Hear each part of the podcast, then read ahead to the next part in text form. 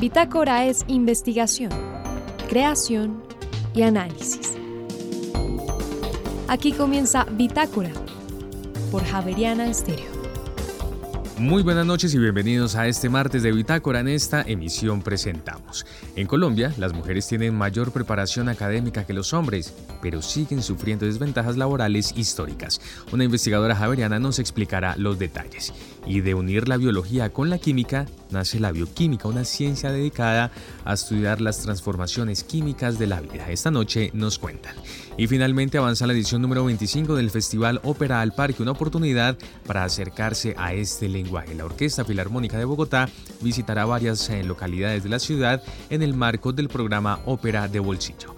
María Fernanda Gutiérrez, José Vicente Arizmendi, Laura del Soldaza, Juliana Sánchez y quien les habla Juan Sebastián Ortiz, estaremos con ustedes durante esta hora de Bitágora. Bienvenidos. Sobre el nivel educativo de las mujeres en Colombia hay una buena noticia y es que desde hace un tiempo para acá las mujeres vienen registrando en promedio más años de educación que los hombres, pero también hay una mala noticia que tiene que ver con el empleo y con el salario. Para hablar sobre este tema que hace referencia a una investigación del Laboratorio de Economía de la Educación de la Universidad Javeriana. Está con nosotros la investigadora Luz Karimia Abadía. Profesora Abadía, buenas noches, bienvenida a Bitácora. Buenas noches, José Vicente. Un saludo especial a todos los oyentes. Entonces, por un lado de la moneda, pues hombre, muy bueno, es un progreso que las mujeres tengan en promedio más años de educación, más tiempo de educación que los hombres. La otra cara de la moneda es terrible y es que siguen ganando menos dinero eh, por trabajos iguales y tienen menos empleo. ¿Esto es lo cierto? Así es. E, este es un análisis que hacemos con información de la gran encuesta de hogares que, produce el DANE em, y lo que encontramos es que las mujeres en promedio tienen 10 años de educación versus 8.8 para los hombres, que hay una proporción mucho más alta de mujeres con título universitario y de posgrado que los hombres, pero que aún así la tasa de participación laboral es menor para las mujeres, las mujeres tienen más probabilidad de informalidad, de desempleo y ganan menos que los hombres. Y estamos hablando de un periodo que ustedes investigaron del 2011 al 2021, así que no es una cosa estacional o la pandemia o algo así. De acuerdo, no, esto eh, digamos que viene desde hace muchos años en Colombia y en otros países, eh, pues porque tiene una, en parte una, una explicación pues que es muy estructural relacionada con la cultura, con los estereotipos de género, eh, em, con las concepciones que se tienen sobre los oficios que deben hacer hombres y mujeres, los, eh, las profesiones que deben escoger hombres y mujeres. Y cuando digo deben, no es porque realmente así tenga que ser, sino porque es un mito, es, un, es una idea errónea y por eso se llaman estereotipos. Allá iba yo, eh, digamos, no existe en la legislación colombiana o en las normas internas de las empresas, porque eso creo que sería ilegal, que para este trabajo, mm, digamos, esté prohibido para mujeres o esté prohibido para hombres o cosas así. Una persona podría demandar a una compañía si descubre que lo, que lo rechazaron simplemente porque era hombre o mujer o no. Sí, pero aún así sí vemos que las ofertas laborales eh, a veces tienen un lenguaje eh, que hace que excluya alguno, eh, alguno de los géneros o que tenga una fuerte preferencia por contratar mujeres o por contratar hombres.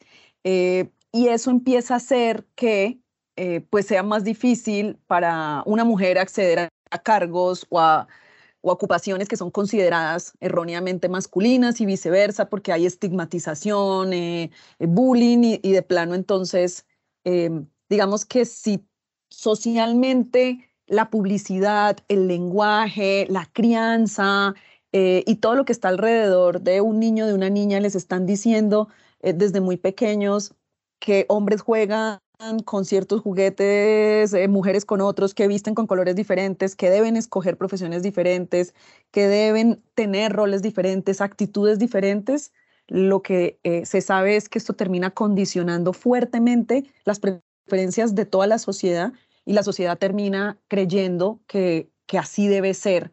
Eh, y esto excluye a las mujeres en general. Entonces, sí hay ofertas laborales y hay preferencias muy marcadas de algunas vacantes hacia hombres o hacia mujeres.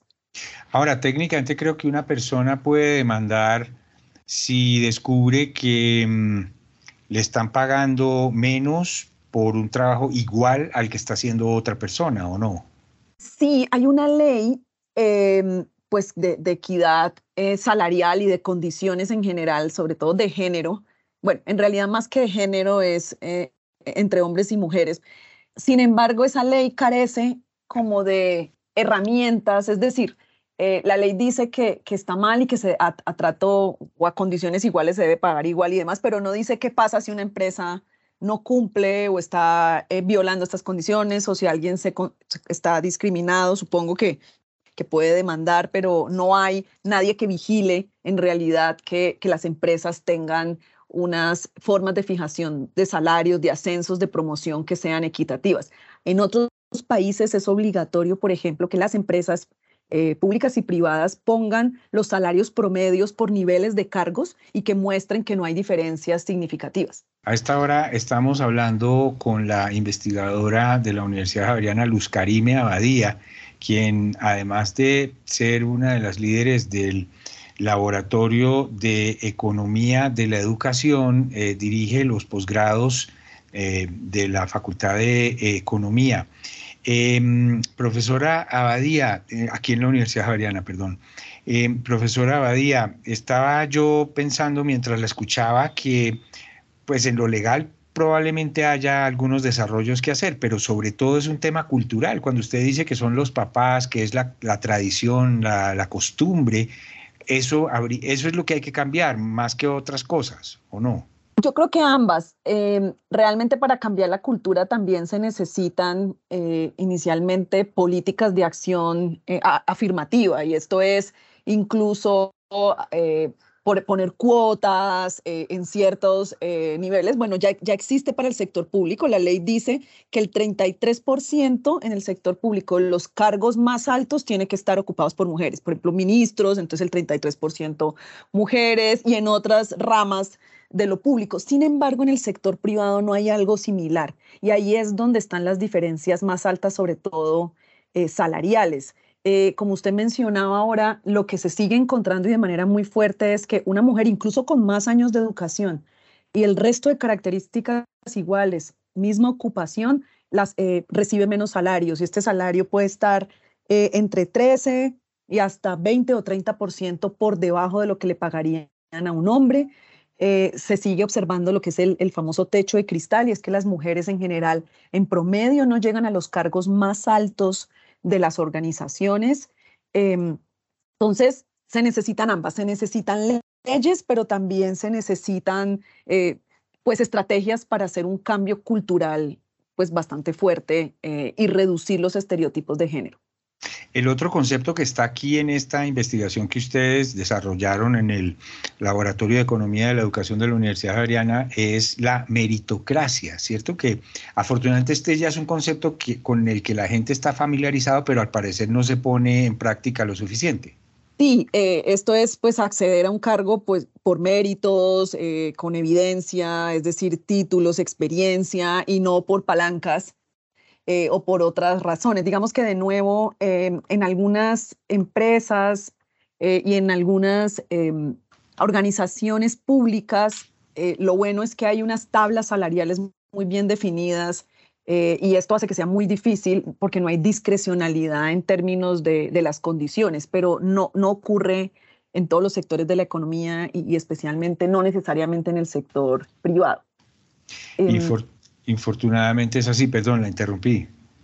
No, me estaba recordando un caso muy interesante que creo que ayuda a, evidenciar mucho de este tema y es que em, una empresa eh, de, energía nos, contaba que todos sus operarios eran hombres en un momento y que hicieron una política en la empresa para tener mujeres eh, en, pues haciendo este tipo de, labores que son consideradas masculinas, hicieron una convocatoria laboral donde explícitamente pedían mujeres, no se presentó ninguna mujer, entonces decidieron que tenían que ir más atrás, ir a los colegios a buscarlas, motivarlas y decirles, las capacitamos, este trabajo sí puede ser para, para mujeres y después se encontraron con barreras como por ejemplo em, que los, los camiones eh, están hechos para los hombres y muchas como herramientas tecnológicas están hechas es pues para que sean manejadas por hombres y eso de plano empieza a excluir a las mujeres. Ellos la empresa tuvo que hacer adecuaciones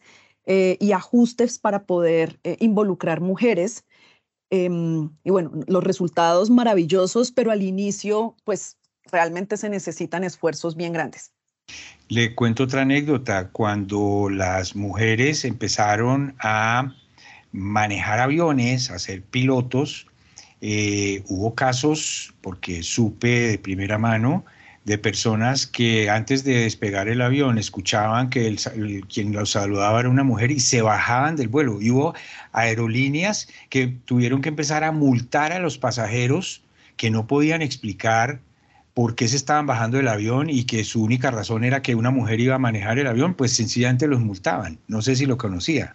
Sí, yo también he escuchado de esos casos eh, y realmente fíjese que, que, eso es lo que muestra que está tan arraigado culturalmente eh, los estereotipos de género que, que sí terminan afectando y discriminando eh, pues en este caso a las mujeres, eh, porque incluso se asocia el manejar un avión con la fuerza y se asume que las mujeres entonces no tienen fuerza y además la fuerza no tiene nada que ver en este caso. Eh, en fin, hay, todas unas concepciones erróneas. de hecho, hay un ejercicio, un, experimento muy interesante con niños que seguramente algunos han escuchado y es los ponen eh, a dibujar profesiones y entonces queda muy marcado que cuando eh, dicen, por ejemplo, bombero, entonces un hombre, piloto es un hombre, enfermera pintan una mujer, pero no se les ocurre eh, pintar al revés porque ya los niños lo tienen también desde muy pequeños muy interiorizado. Así es. Pues, profesora Luz Karimia Abadía, muchas gracias por pues, hacernos caer en cuenta de esta realidad terrible que va a necesitar mucho tiempo y mucha conciencia de la gente, una investigación con estadísticas desde el año 2011 hasta el año 2021, que por un lado muestra que en Colombia las mujeres tienen más de un año adicional de educación eh, sobre los hombres, pero las desventajas que tienen en el mundo laboral infortunadamente son históricas y persisten. Bienvenida siempre y muchas gracias. Feliz noche. Feliz noche para todos y todas.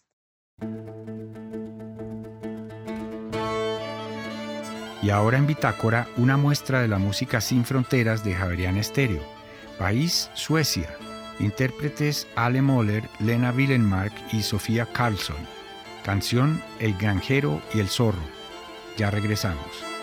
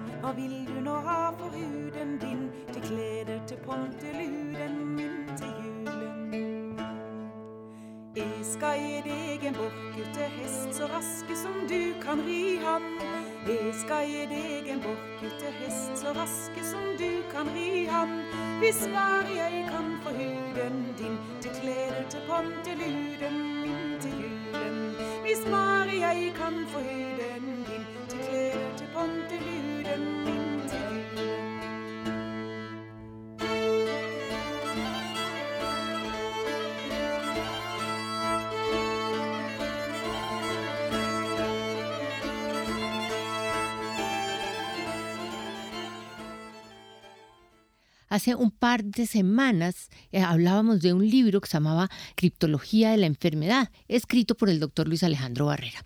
Esta noche quisimos invitar al doctor Barrera para que nos hable un poquito de qué ha pasado antes del libro y qué va a pasar después. Y me refiero a qué ha pasado antes del libro porque el doctor Barrera es bioquímico, tiene un doctorado en bioquímica y eh, ha sido profesor de la Universidad Javeriana por muchos, muchos años. Además es el director del Instituto de Errores Innatos del Metabolismo. Doctor Luis Alejandro, bienvenido aquí a Bitácora de nuevo, ¿cómo está? Muy bien, muy bien. Eh, gracias por la presentación. Debo corregir un poquito. Ya no soy director del Instituto de Errores Innatos del Metabolismo. Usted es director eh, vitalicio. En mérito. En mérito, vitalicio. Póngala el calificativo que quiera. Pero yo quiero preguntarle, ¿algún otro error cometí? No, no, no. El resto sí lo dije bien. Muy bien. Óigame, eh, usted estudió bioquímica. Eh, yo no sé hace cuántos años, pero hace un número de años en donde la bioquímica no era una ciencia popular. Es decir, la bioquímica era una, eh, era una materia que uno veía en la universidad que le parecía dificilísima. Pero usted es bioquímico de profesión. Cuénteme, ¿qué es ser bioquímico? Ser bioquímico fundamentalmente es estudiar las transformaciones que suceden en el organismo vivo. Y los comienzos de la bioquímica se remontan a la pregunta que hicieron, ¿por qué sucede la fermentación? ¿Cómo sucede la fermentación? ¿Cómo se transforma el azúcar en alcohol? Y después se comienzan a dar cuenta de que las levadura y las eh, células vivas eh, tienen en común en que, consumen oxígeno. Eh, inclusive la combustión de la vela también necesita oxígeno. Entonces se comienzan a tejer paralelos ahí y lo que se va observando, digamos, en el animal, uno se pregunta, sucede también en el humano o viceversa, y luego se, mira a las plantas. Entonces, ah, esto también sucede en las plantas. Entonces hay cosas... Eh, comunes para todos los que estamos vivos. comunes, por ejemplo, eh, el almidón, ¿sí? El almidón es la forma en que la planta almacena glucosa y su equivalente en el ser humano y en los animales es el hígado. El hígado almacena glicógeno. Entonces ese es el depósito que tienen uno y otro para que cuando eh, bajan las eh, reservas eh, haya de dónde sacar, energía. Usted se, se, fue para el ciclo de Krebs. Uno, por allá cuando éramos chiquitos estudiábamos el ciclo de Krebs. ¿Es eso? Es exactamente eso. Y es que el ciclo de Krebs es demasiado importante. Yo alguna vez le preguntaba a mis estudiantes cuántas veces han visto el ciclo de Krebs. Cinco, siete, ocho veces. ¿Quién me puede nadie. describir el ciclo de Krebs? Nadie. ¿Y para qué sirve? Tampoco. Entonces, fíjese que hay cosas que no les prestamos la suficiente eh, atención. Y tal vez es por algo que eh, usted ha dicho en la entrevista, es que eh, es pesadísimo, que eh, no se entiende, eh, todo el mundo se muere del susto cuando le menciona bioquímica y lo miran a, uno mal si, si, si, dice que es bioquímico.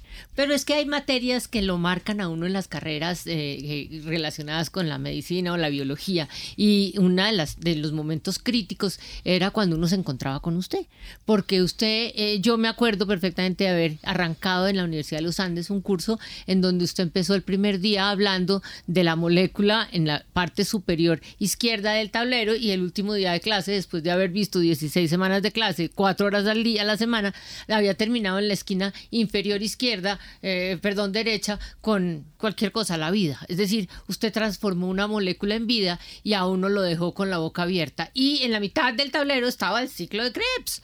Entonces uno tenía que entender, pero eso es la bioquímica. Sí, es que creo que todos nos hemos hecho preguntas bioquímicas fundamentales. Cuando usted se pregunta por qué me engordo, no me diga. ¿Por qué, por si como papas? ¿Por qué si como papas eso se transforma en grasa? ¿O cómo se transforma eso eh, en grasa?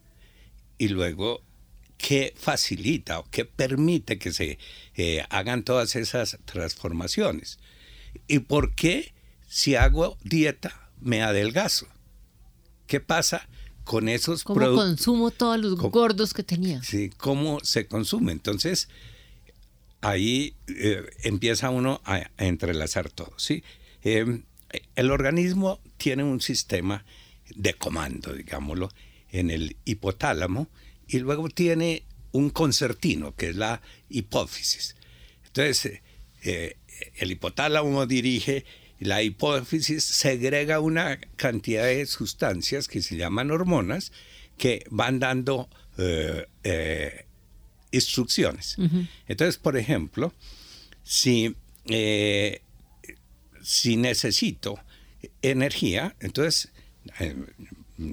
el hipotálamo dice, bueno, liberemos una hormona que permita que ese azúcar que tiene allá en el glicógeno, en, el hígado, eh, se, eh, se convierte en energía. Pero al mismo tiempo, no es una acción aislada, sino que dice, pero también está los triglicéridos en las grasas. Rompamos grasas, rompamos carbohidratos y eso se van rompiendo secuencialmente. Primero se rompen los azúcares, los triglicéridos y cuando ya se gastó la grasita, entonces las proteínas, y entonces se adelgaza completamente la persona y comienza a excretar todos esos subproductos en, en la orina. Eso es como el, el, el metabolismo o las transformaciones normales. Pero venga, yo le hago una pregunta que usted ya me dijo. Yo eh, tengo eh, un gordito y ese gordito está lleno de grasa. Y entonces si yo hago, si yo empiezo a hacer ejercicio, ¿cómo hace para salirse la grasa del gordito y de terminar convirtiéndose en la capacidad mía de ir a saltar en, una, en, un salón? Ah, bueno, es que esa eh, ordencita para que se rompa esa... Sí, es que yo quiero quitarme los gorditos.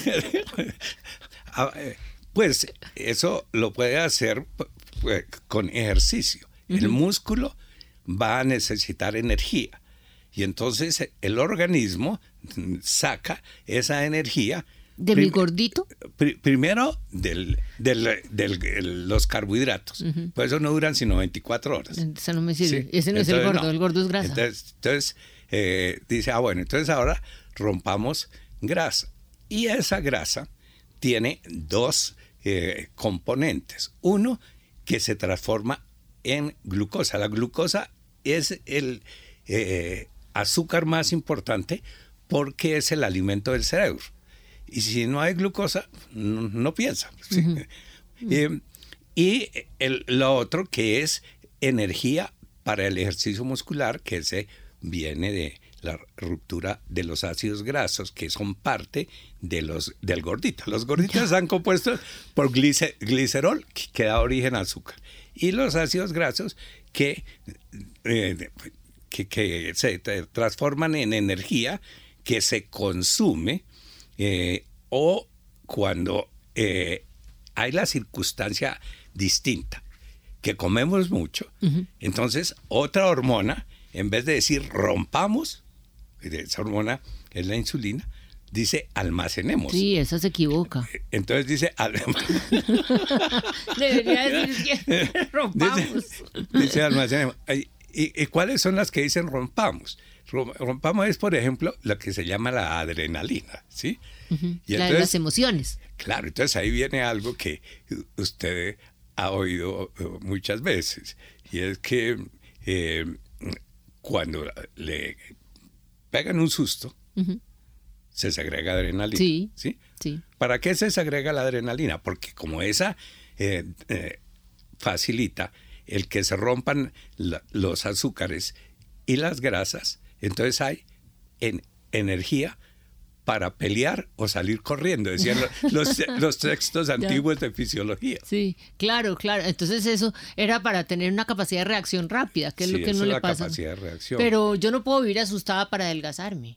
Entonces yo necesito buscar alternativas, pero usted me dice, primero se consumen los carbohidratos, hasta que no se terminan los carbohidratos no empiezan a, no empiezo a pelear con los gorditos. Pero es que los carbohidratos son poquitos. Por eso. y eso no dura mucho. Entonces, el ejercicio a qué ayuda a que esté quemando grasa y que eh, esa grasa eh, la, la utiliza para, para el trabajo muscular. Ya. Óigame, yo estoy estaba, la pregunta mía original, usted me llevó a pasear por la vanidad, pero la pregunta mía original era eh, la química y la bioquímica. Usted empezó a estudiar bioquímica, usted nunca pensó estudiar química. ¿Qué diferencia tiene? ¿Es la, la bioquímica es un pedazo de la química? Pues la bioquímica es eh, relativamente mm, eh, reciente. Hasta por ahí, eh, hacia el año 1900 y pico, se llamaba era química fisiológica. que era una parte de la química orgánica eh, en que se estudiaba las transformaciones que sufren los organismos eh, vivos. Y eh, se acuñó el término bioquímica como un término más ajustado, la unión entre la química y la biología, que, fundamentalmente es, la bioquímica. Entonces, cuando yo estudiaba en la universidad, eh, nos enseñaron muy poca eh, bioquímica. Es que la bioquímica ha avanzado, es decir, es, es, más, sí, como lo dice usted, es más nueva. Y yo me fui a Estados Unidos con una beca para estudiar química. Y eh, como no había visto bioquímica así, sino muy... el, ciclo de Krebs, que eso lo veía por lo uno en, en, los cursos de biología o de nutrición, pero de resto todas las interrelaciones ya más pesadas, proteínas, ácidos nucleicos, eso era chino. Chino. completamente chino. Entonces, eh, cuando llegué a Estados Unidos, eh, eh, no sé cómo accidentalmente me preguntaron si quería estudiar química orgánica o bioquímica. La química orgánica son los mecanismos de reacciones y los electrones y etcétera, etcétera. Eh, y la bioquímica, pues eh, uno lo asocia más con el ciclo de Krebs y con la respiración y con todas estas cosas. Entonces, usted dijo que por ahí. Bioquímica. ¿Y cómo llegó a estudiar las enfermedades, eh, los errores innatos del metabolismo? Porque usted termina construyendo el Instituto de Errores Innatos del Metabolismo. ¿Cómo, cómo pasa de la bioquímica o qué tiene que ver la bioquímica con los errores innatos del metabolismo? Eh, bueno, eso historia es la historia que, cuento en el libro. Por ahí hace el año de 1900, entonces, eh, el padre de los errores innatos del metabolismo eh, recibe un paciente que excreta una sustancia negruzca, una sustancia que se ennegrece al contacto con la luz. Y entonces se pregunta, bueno, ¿por qué? Va a buscar y eh, hay casos ya citados de niños y de adultos que excretan eh, esa eh, sustancia. Y paralelamente, debo contar que este señor era hijo de el padre de la reumatología moderna que había descubierto que la gota no era debida al vino eh, la buena vida y las mujeres, sino que, era, sino que era una acumulación de ácido úrico. y, entonces él se eh, inventó un método para medir ácido úrico y el hijo pues eh, estaba ahí siguiéndole los pasos al papá seguramente. Además, su hermanito, que era zoólogo, que murió a los 23 años cuando ya había escrito seis u ocho libros y, eh, como 32 artículos, que para la época era pues. harto, era mm, mm, amigo del eh, hijo de Darwin y que todos estaban metidos, digamos que en la crema innata de, científica de, de, Inglaterra. Entonces este señor que era médico, en vez de irse a ver a los pacientes, decían los colegas que él se la pasaba mirando los tubos de ensayo con orina a través de la ventana a ver, cómo, cómo, lucía se volvió oscura. La, orina. Y entonces ahí comienza a mirar, a hacerse otras preguntas. Encuentra los albinos y dice, bueno, ¿qué pasa con los albinos? Entonces, ah, en los albinos no se forma esa sustancia negra que ennegrece el pelo y la piel, qué sé yo. Entonces se dijo, bueno, aquí tiene que haber una interrupción en el camino, camino de síntesis de la melanina. Y, se topa con otra eh, orina en que hay personas que son normales, pero que segregan eh, una sustancia que se confunde con eh, el azúcar de la sangre. Entonces, están clasificados como diabéticos. Si le hacen el examen, dicen es diabético, pero clínicamente son completamente normales. Entonces, esos son las pentosurias. Entonces, dice, ah, caray, pues es que aquí hay problemas en todas estas transformaciones y tiene que haber bloqueos. Y eso es lo que eh, él eh, descubrió. que había bloqueos en la transformación de la glucosa al glucógeno, a los eh, triglicéridos, etcétera, etcétera. Entonces, y de otra parte, hay otras eh, condiciones opuestas. Hay personas que engordan mucho, a pesar de no comerte tanto. Em, en cambio, otras que son completamente placas. Entonces, eso va marcando las diferencias individuales. Y usted termina mirando todos esos que son errores del metabolismo. Y ahí se genera el Instituto de Errores Innatos del Metabolismo. Pero ya había fundado el Centro de Investigación en Bioquímica en la Universidad de los Andes. Pero le va a tocar dejarme la historia en continuará, porque se me acabó el tiempo hace rato. Pero eh, la historia está en continuará. primero fue en los Andes. El Centro de Investigación en Bioquímica en los Andes. Después, la Universidad Javeriana. El Instituto de Resinatos del Metabolismo. Y termina con el Hospital de San Ignacio. En San Ignacio eh, hicimos hace algún tiempo la clínica de resinatos del metabolismo para tratar estas enfermedades. Y entonces ahora, gracias a que el doctor Castellanos, que usted conoce, el director del hospital, el director del hospital, que es una persona muy emprendedora y un,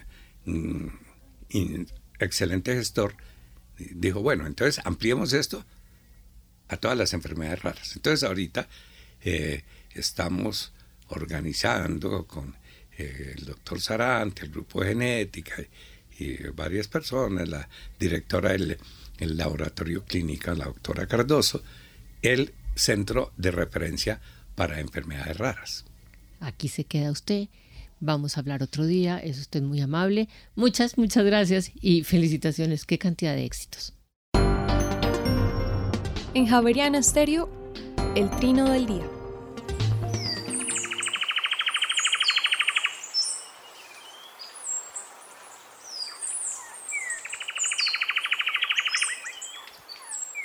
Escuchamos al cucarachero sepia, que mide unos 17 centímetros y tiene el plumaje marrón oscuro con garganta blancuzca y marcado barrado oscuro en las plumas del vuelo y la cola. Algunos individuos, posiblemente viejos, tienen plumas blancas en la cara. Vive en grupo hasta de 7 miembros y cría sus polluelos cooperativamente.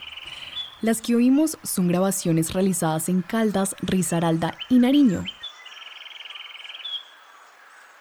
El trino del cucarachero sepia forma parte del Banco de Sonidos de Aves Colombianas recopilado por el Instituto von Humboldt y la Universidad de Cornell.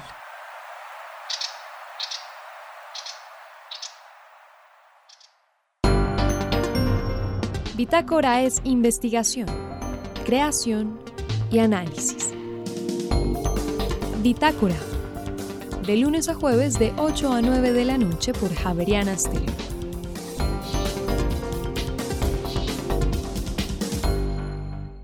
Inició aquí en Bogotá una nueva edición del Festival Ópera al Parque, un espacio que sin duda busca llevar el arte, la cultura y por supuesto este formato y este lenguaje artístico que es tan agradable, tan llamativo y por supuesto que vale la pena compartir en nuestras ciudades. Por eso que esta noche hemos querido invitar a Bitácora al maestro David García, quien es el director de la Orquesta Filarmónica de Bogotá. Maestro García, muy buenas noches y bienvenido de nuevo a Bitácora y a Javeriana Estéreo. Muchísimas gracias, es siempre un placer estar en Bitácora y saludo a todos los oyentes. Oiga, mi maestro, estamos acostumbrados aquí en Bogotá a vivir una serie de festivales al parque y en esta ocasión llega una nueva edición de Ópera al Parque. Eh, ¿Bajo qué premisa y bajo qué eh, criterio traemos esta edición de Ópera al Parque aquí a Bogotá? Bueno, como tú lo dices, eh, Ópera al Parque hace parte de una serie de festivales al parque que se fundaron en Bogotá hace varios años y este año cumplen 25 años eh, el, Festival de Ópera al Parque, que durante todos estos años eh, ha buscado promover el canto lírico, el conocimiento de la ópera en nuestro país, en Bogotá, y entonces se han hecho maravillosas producciones a lo largo de los años en algunos lugares de la ciudad, eh, fundamentalmente se ha hecho en el Teatro Jorge Eliezer Gaitán, en el Parque del Country, en el Parque de la 93, en el Teatro Mayor Julio Mario Santo Domingo y algunos de otras localidades. Y en esta ocasión, la premisa nuestra es eh, tratar de hacer más popular y más conocida la ópera y por esa razón este año tenemos eh, la, la idea de hacerlo eh, precisamente en pequeños formatos, no ya con un gran escenario, la ópera y con todos los cantantes y coro y orquesta, sino en pequeños formatos de dúos, tríos, cuartetos, y que esto nos permite llevar el canto lírico y fragmentos eh, de áreas conocidas de la ópera a diferentes puntos de la ciudad donde la gente no ha tenido la posibilidad de conocer este género de la música que es tan tan rico y tan divertido además. Ah, de acuerdo. Eh, es que eso me llama mucho la atención, además, maestro, porque eh, reconozco que también es un esfuerzo que desde la Orquesta Filarmónica de Bogotá se hace permanentemente. Y es que, por ejemplo, en el caso de la ópera, antes se creía que uno debía ir, eh, no como se dice, bastante encopetado para poder ir allí al teatro y a estos escenarios. Y la propuesta que ustedes traen es una propuesta muy diferente, es una propuesta mucho más horizontal, si se quiere, democrática reconociendo que el arte no es exclusivo ni de sectores sociales, ni muchísimo menos de personas, sino el arte es una posibilidad de encuentro entre seres humanos. Totalmente de acuerdo en esa mirada. Eh, precisamente es lo que buscamos porque eh, hay, hay, una cosa curiosa y eso sería parte de una reflexión interesante y es que mm, eh, ha, ocurrido con el, el arte moderno que así como eh, una obra, supongamos, de las artes plásticas surge en un contexto específico, por ejemplo, una columna de, la Acrópolis de Grecia y de pronto se llevan esa columna y la ponen en un museo en Londres o en, o en, o en Berlín, pues esa obra artística sale de su contexto y quien está de espectador no puede entender el contexto. Yo creo que eso mismo pasa con eh, la música, cuando la música pierde su contexto y es que eh, la ópera surgió en el siglo XVI como un género popular. Por eso eh, las óperas italianas eran óperas que entendía toda la gente y todo el pueblo en, el sur de Italia y en, toda Italia, por un lado, y en, el mundo germanoparlante también surgieron como obras para que el, el pueblo pudiera ver eh, esas, eh, para pudiera escuchar el canto lírico en el idioma que ellos entendían. Entonces fue durante mucho tiempo uno de los géneros más, más eh, conocidos. Verdi, por ejemplo, que cumplió recientemente un aniversario importante, pues era, digamos, uno de los músicos más populares de Italia. ¿Qué sucedió con el tiempo? Sacado ese género de su contexto, lo llevaron a teatros y empezó a convertirse en un género más bien que era visitado pues por algún grupo, generalmente un grupo con un poder estructural económico y se alejó del contexto en el que había surgido esa música. Lo que pretendemos con esto es precisamente llevarlo en pequeños formatos para que la gente escuche por ejemplo, un área de la Traviata, que es muy bonita, y poner el texto a la gente y contarles ahí en el concierto de qué se trata esto y que vuelva, digamos, a ese contexto popular. Óigame, maestro, la programación es bastante amplia y como siempre bastante rica y uno tiene un menú para escoger realmente para todos los gustos. Pero hay una novedad muy importante que quisiera destacar y es este debut, si se quiere, de Sergio Cabrera, este director de cine colombiano, eh, que en esta ocasión debuta en las tablas con una obra que además es eh, ya tradicional, por supuesto, en este escenario de la, de la ópera, El Elixir de Amor. Bueno, El Elixir de Amor es una de las óperas más conocidas en el mundo. Eh, en el ranking de, interpretación está como en el sexto o séptimo lugar de las óperas más interpretadas, puesto que como, como muchas de las óperas tienen eh, historias muy divertidas y muy bellas. Resulta que esta ópera, para que eh, se enteren los oyentes que no la conocen, pues trata de una historia de amor de, de un ser humano que está loco porque una, una mujer lo quiera y entonces decide y piensa que tomándose una pócima que está vendiendo, digamos, un, un, un, chamán, en este caso ya voy a contar por qué un chamán, esa pócima tomándosela, él eh, hará que ella se enamore de él. Y de allí se desenvuelve toda una historia que está llena como de las tristezas que vivimos todos en el amor, pero también de las alegrías. Y esa es, esa es la historia, eh, digamos, para decirlo de manera muy simple, del elixir de amor. ¿Qué, qué ha pasado? Que eh, en, en, una alianza que tenemos con el Teatro Mayor y con Ópera de Colombia y la Filarmónica de Bogotá, pues le propusimos a a, Sergio Cabrera, este gran director de cine colombiano que dirigió La Estrategia del Caracol, etcétera, eh, que hiciera una ópera. Resulta que Sergio Cabrera es desde pequeño un amante de la ópera y siempre quiso dirigir una ópera, entonces él estará a cargo de la escenografía y va a hacer algo que me parece supremamente hermoso y es que él va a contextualizar la historia de la ópera ya no en un lugar europeo, sino en, eh, en, la Guajira colombiana y eh, la historia se va a desenvolver en medio de la cultura de los guayú. Así que esto pues va a ser una cosa supremamente interesante y él pues que es un gran director y muy imaginativo, eh, pues seguramente le va a dar un, un, un, gran atractivo a esto. Así que les invitamos realmente a que vean tres funciones que va a haber en el Teatro Mayor y la programación la pueden encontrar en la Filarmónica eh, de Bogotá o en el Teatro Mayor para ver las, las fechas. Indudablemente es un espectáculo que no hay que perderse.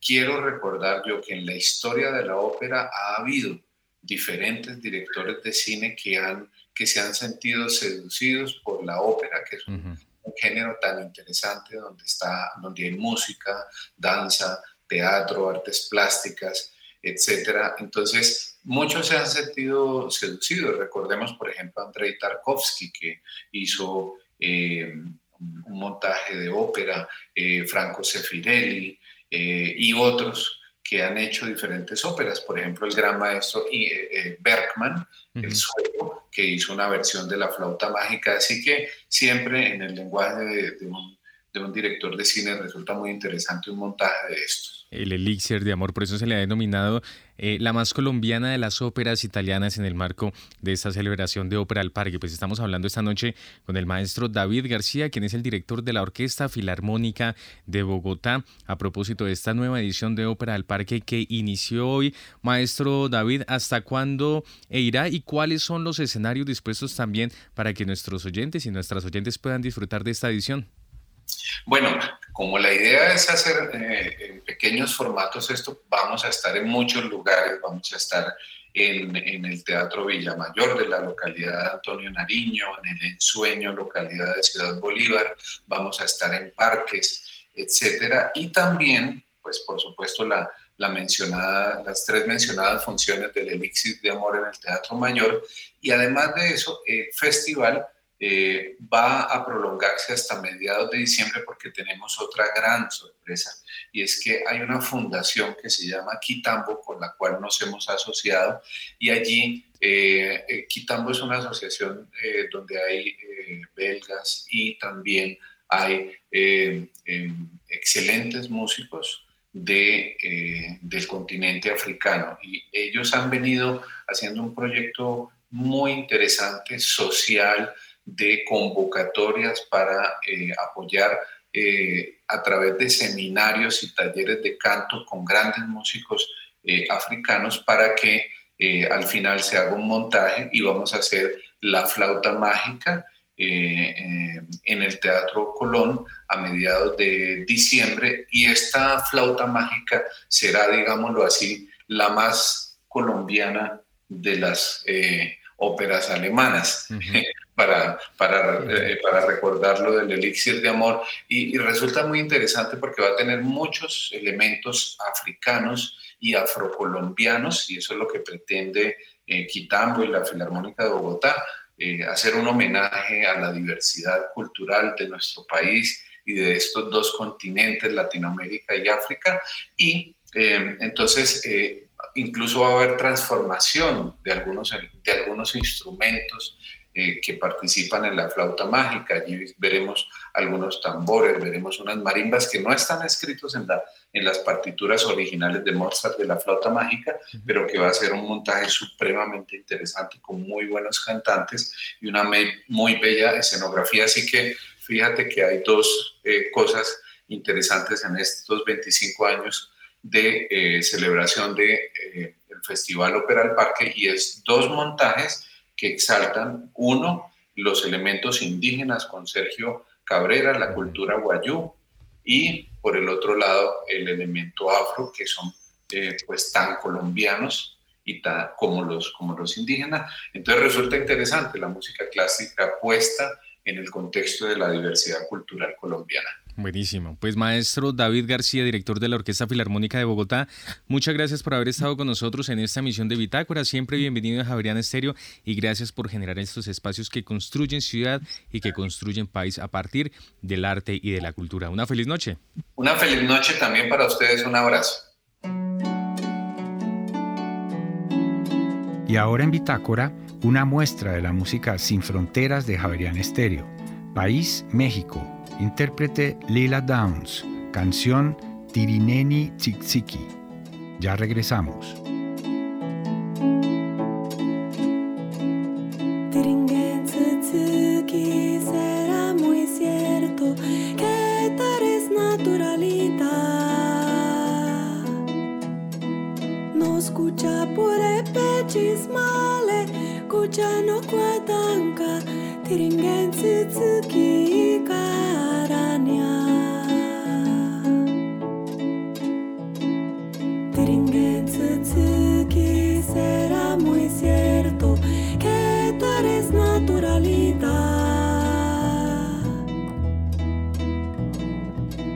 No escucha por el pechismale, escucha no cuatanca, tiringen tziki carania.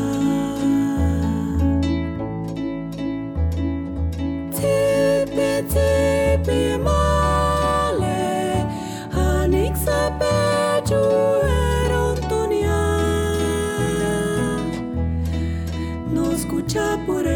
chismale kuchano kwatanga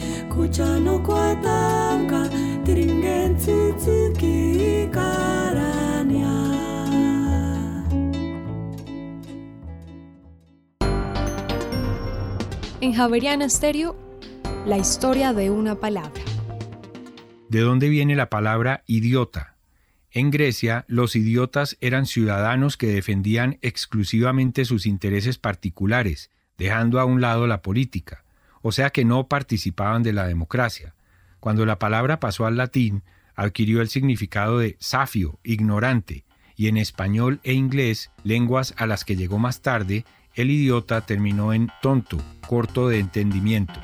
Y antes de finalizar esta emisión de Bitácora, les tenemos 13 recomendaciones culturales para que ustedes se programen con nosotros durante la jornada de mañana. Iniciamos esta agenda cultural con la exposición Tipo Lito Calavera, historias del diseño gráfico en Colombia. La exposición reúne más de 100 piezas de diversas colecciones de arte que registra la práctica y la evolución del diseño y la tipografía en Colombia durante el siglo XX desde las 9 de la mañana en la Biblioteca Luis Ángel Arango en el centro de la ciudad. Y desde las 4 de la tarde se realizará un taller de diseño sonoro y musicalización que pretende expandir los conocimientos de estas técnicas aplicadas al cine, la televisión, la animación y otros productos multimedia. Los talleristas invitados serán Sergio Gutiérrez Zuluaga, compositor y diseñador sonoro para audiovisuales, y José Delgadillo, ingeniero de sonido y fundador de la empresa Guateque Cine. Recuerde, a las 4 de la tarde en el Media Lab de la Cinemateca de Bogotá. Y finalmente se realizará el Festival de Teatro y Circo de Bogotá, un espacio artístico con 85 diferentes obras que se presentarán en varias salas de teatro y espacios no convencionales de la ciudad. En esta ocasión se presentará Ventanas de Cuarentena, una propuesta que parte de una investigación sustentada en las narrativas sociales. Tiene como propósito buscar las sensaciones de las personas ante la incertidumbre de la situación actual en la que se encuentra el planeta con el COVID-19, bajo la dirección de Edgar Manuel Martínez. Mañana a las 7 de la noche en el Teatro Experimental Café La Mama. Y así llegamos al final de esta misión de Bitácora. A ustedes muchas gracias por haber estado con nosotros. Los invitamos a que continúen en Javeriana Estéreo. Ya llega un nuevo capítulo de nuestra serie 50 vidas. Que tengan todos ustedes una feliz noche de martes.